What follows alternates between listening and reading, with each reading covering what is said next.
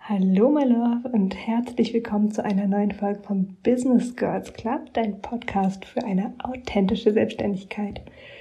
Wunder dich nicht über den Sound, ich liege in der Badewanne, aber manchmal müssen Sachen eben an den komischsten Orten und zu den komischsten Zeiten raus. Ich möchte heute mit dir über ein Thema sprechen, was dir, was die allermeisten meiner Kundinnen, die am Anfang ihrer Selbstständigkeit stehen, extrem beschäftigt. Und das ist das Thema Positionierung. Und wenn ich hier Positionierung sage, dann meine ich, was bietest du an, für wen und vielleicht noch warum. Und ich habe hier mal einen reißerischen Titel gewählt, weil ich finde, dass das Thema Positionierung in Teilen überbewertet wird und sehr, sehr einseitig betrachtet wird in den Online-Business-Coaching-Kreisen, in denen ich so rumbabbel. Und da ist ja der absolute Gospel, the one and only thing, dass du dich spitz positionieren musst. Ganz spitz. Du musst eine Nische haben. Das ist so die Grundannahme und die Grundaussage, die überall rumschwirrt. Was aber in meiner Wahrnehmung dazu führt, dass ganz viele, zumindest meiner Kundinnen, sich ewig mit ihrer Positionierung aufhalten, bevor sie wirklich rausgehen und sich damit ganz, ganz doll blockieren und es immer noch diese Annahme gibt von ich muss noch mal über meine Positionierung rübergehen, die ist noch nicht perfekt und da muss ich jetzt wirklich mal ran.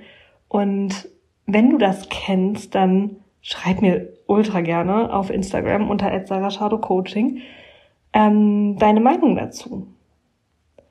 Ich glaube nämlich, es gibt ein bisschen mehr als nur eine nischige Positionierung und ein paar mehr Optionen. Denn ehrlich gesagt, wie bei allem, musst du da, glaube ich, auch oder darfst du da auch deinen eigenen Weg finden. Du bist ein eigener Mensch. Du darfst deine eigenen Regeln in deinem eigenen Business machen und wer zur Hölle sagt, dass du dich ultra nischig positionieren musst, ultra spitz. Lass uns doch mal kurz gucken, warum man sagt, du sollst dich so spitz positionieren. Und dann gucken wir mal, ob das nicht vielleicht auch ein bisschen anders geht. also, die Grundannahme ist ja, dass du dich besonders spitz positionieren sollst, eine ganz enge Zielgruppe nischig wählen sollst, damit du die Leute, die zu dir kommen sollen, deine potenziellen Kundinnen spezifisch ansprechen kannst. Wenn du jetzt sagst, ich bin für alle und mein Produkt ist für alle, dann wird es extrem schwer für alle. ähm, also es wird extrem schwer, dass du greifbare Produkte kreierst. Es wird extrem schwer, dass du greifbaren, wirklich hilfreichen Content kreierst für die Leute, die du ansprichst, weil sie alle so unterschiedlich sind. Und da gehe ich total mit. Es ist ultra schwer, alle anzusprechen. Yes. I'm with you. Perfect. Das ist also keine Option. Ne? Du bist jetzt nicht netto. Ja. Und selbst die sind ja nicht für alle. Genau. Also du bist ja kein Supermarkt oder kein Online-Versandhaus. Du bist aller Wahrscheinlichkeit nach oder du, du ziehst dein Unternehmen aller Wahrscheinlichkeit nach unter einer Personenmarke auf und Du bist nicht für alle. Nichtsdestotrotz heißt das jetzt nicht automatisch, dass du dich nach demografischen Kriterien spitz positionieren musst. Du musst nicht sagen, ich bin für Frauen. Du musst nicht sagen, ich bin für Männer. Du musst auch nicht sagen, ich bin für Spiritanten. Du musst nicht sagen, ich bin für Leute, die in Städten wohnen und äh, 16 bis 27 Jahre alt sind. Das ist in meiner persönlichen Welt ist das alles schnurzpiep egal schmutzpiep egal. Wirklich. Couldn't be more egal to me. Aber was natürlich wichtig ist, ist, dass du, dass du natürlich one way or another deine KundInnen ansehen kannst und dass die wissen können, dass sie zu dir gehören. Ja, dass du sie spezifisch ansprechen kannst und das kann natürlich passieren, indem du sagst, ich unterstütze Frauen, die sich jetzt gerade aus ihrem Angestelltenverhältnis selbstständig machen und die überfordert sind von den ganzen Möglichkeiten da draußen oder was auch immer. Das ist eine Möglichkeit, ähm, das zu machen. Dass man es wirklich so über diese Lebenssituation und Demografie macht. Ich habe aber ganz viele Kundinnen, bei denen das sich nicht stimmig anfühlt. Und du kannst dich mal fragen, was liegt dahinter, was liegt da drunter? Wenn du ähm, Geschäftsmänner und Studentinnen und junge Mamas und Triathleten betreust, ähm, jetzt, wenn man da einfach mal so drauf guckt, dann fühlt sich das vielleicht sehr heterogen an an der Oberfläche, aber du darfst dich einfach mal fragen, hast du vielleicht emotional eine Spitzenpositionierung? Ja, was haben denn die Kundinnen, die bereits bei dir waren, gemeinsam? Oder vielleicht noch einfacher, weil man hat ja nicht immer schon einen riesen Kundinnenstamm, auf den man zurückblicken kann was willst du eigentlich? Aber bevor wir darauf zurückblicken oder darauf eingehen, lass uns noch mal kurz bei dem Fall bleiben, dass du schon KundInnen hast und dass du dir deine Positionierung noch mal angucken möchtest. Wenn du schon ein paar unterschiedliche KundInnen hattest, dann frag dich mal, mit welchen dieser KundInnen hat's am allermeisten Spaß gemacht? Wo hast du diese Magie gespürt. Und wenn das nur eine ist oder nur zwei, dann ist das vollkommen fein und wenn es mehr sind, ist auch gut. Aber frag dich, was hat diese Zusammenarbeit so wunderschön gemacht für dich? Was war es? Und sei da offen. Das kann die Lebenssituation sein. Das kann sein, dass es eine Frau war und du dich mit der, mit ihr als Frau gut verbinden konntest. Aber es kann natürlich auch sein, dass du ihre Situation total mitfühlen konntest. Warum konntest du sie mitfühlen? Was waren die Faktoren? Und setz dich einfach mal hin und schreib das auf.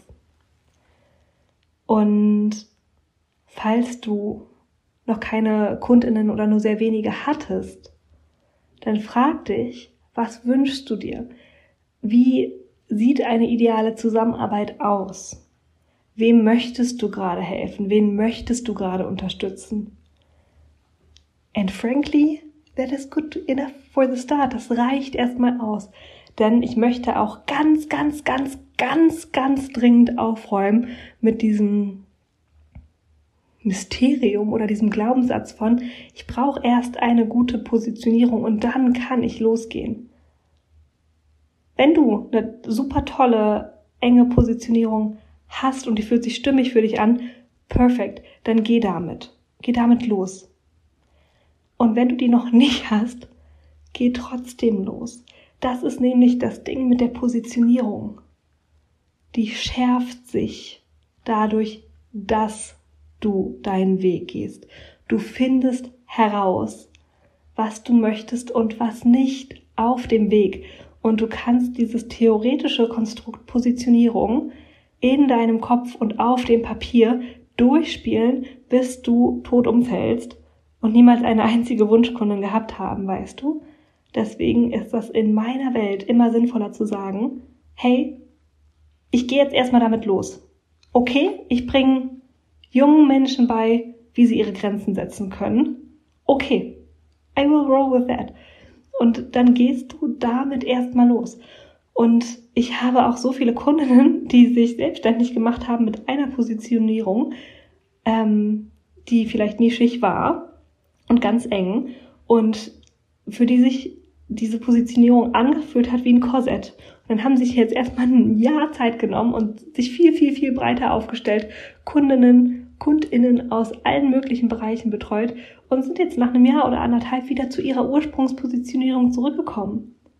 Und es war so wichtig, diesen Weg zu nehmen über die besonders breite Positionierung, um festzustellen, ah nein, ich will, ich will genau mit diesen Kundinnen arbeiten, aber jetzt nach, nach der Detour sozusagen, fühlt es sich nicht mehr an wie ein enges Korsett, sondern einfach nur wie mein, mein gewähltes Feld, ExpertInnenfeld.